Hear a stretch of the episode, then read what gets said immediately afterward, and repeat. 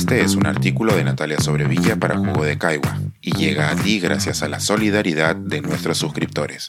Si aún no te has suscrito, puedes hacerlo en www.jugodecaigua.pe. Ojos que no ven, corazón que no siente.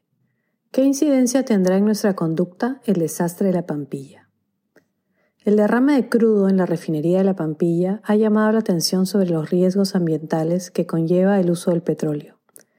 Mientras manejamos nuestro carro con el aire acondicionado al máximo, escuchando nuestra música favorita para olvidarnos del tráfico infernal, no pensamos en lo que significa la explotación petrolera y la forma en que impacta nuestro hábitat natural. Este jueves, en Juego de Caigua, Sharon González llamó la atención sobre cómo los derrames de petróleo en el Perú no son gran novedad, y que tan solo en la pandemia ocurrieron por lo menos 14, que afectaron principalmente el llamado lote 192 en la región Loreto. Si ampliamos el campo de análisis, veremos que desde el año 2000 han ocurrido más de 500 derrames que han afectado a más de 190 comunidades que sufren daños irreversibles por estar expuestos a la contaminación por hidrocarburos y de la que usualmente no se habla. Se trata de un, tema que me toca de cerca porque mi amiga y compañera de universidad Marta Bernales viene llamando la atención sobre él desde hace mucho más de una década. Es por ella y por su trabajo incansable de llamar a las cosas por su nombre que sé desde hace mucho cómo las petroleras hacen lo que les da la gana en la Amazonía, forzando a las personas de las comunidades a limpiar los derrames como puedan, con lo que tengan al alcance de su mano.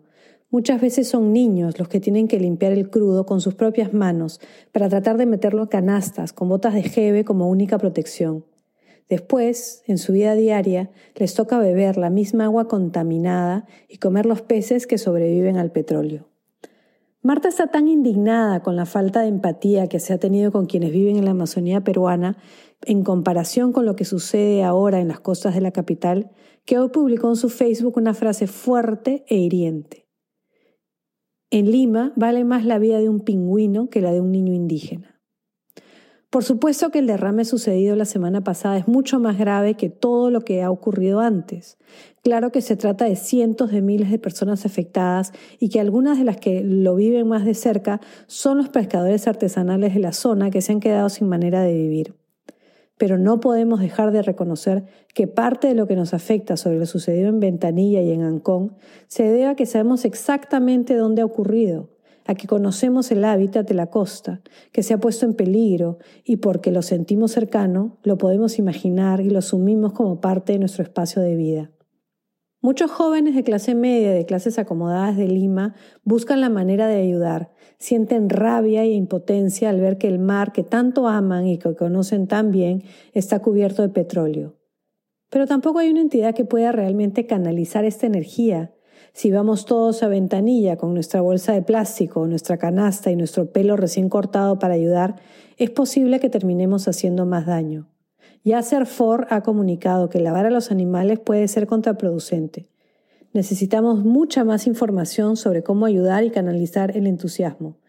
Pero la cínica que me habita no hace más que preguntarse, como lo hace mi amiga Marta, ¿por qué nos importan más los pingüinos con petróleo que los niños que viven en la Amazonía y que tienen que crecer, comer y beber en ríos contaminados? Como reflexioné aquí la semana pasada, Lima es una ciudad que mira al mar y que vive de él, sobre todo en los meses de verano. Esta vez el desastre ha ocurrido donde los limeños lo pueden ver, afectando la vida de miles de ellos. Si ese derrame hubiera ocurrido al sur de la ciudad, donde viven muchas más personas acomodadas, la reacción hubiese sido sin duda aún más virulenta. ¿Será esa la gota que derrame el vaso? Como se preguntaba Sharon el jueves. ¿Será un momento de inflexión en que la reacción masiva logrará que la empresa privada se haga cargo? Ahora que el desastre es cercano, que los ojos ven y el corazón siente, servirá que los jóvenes y el resto de limeños se movilicen para tratar de cambiar las condiciones en que se atienden las necesidades de las demás localidades después de sus desastres ecológicos? ¿O será simplemente un episodio en el que tendremos simpatía temporal por los pobres pingüinos mientras manejamos una camioneta gigantesca con la radio a todo volumen y el aire acondicionado al máximo? Este es un artículo de Natalia Sobrevilla para Jugo de Caigua y llega a ti gracias a la solidaridad de nuestros suscriptores. Si aún no te has suscrito, puedes hacerlo en www.jugodecaigua.pe.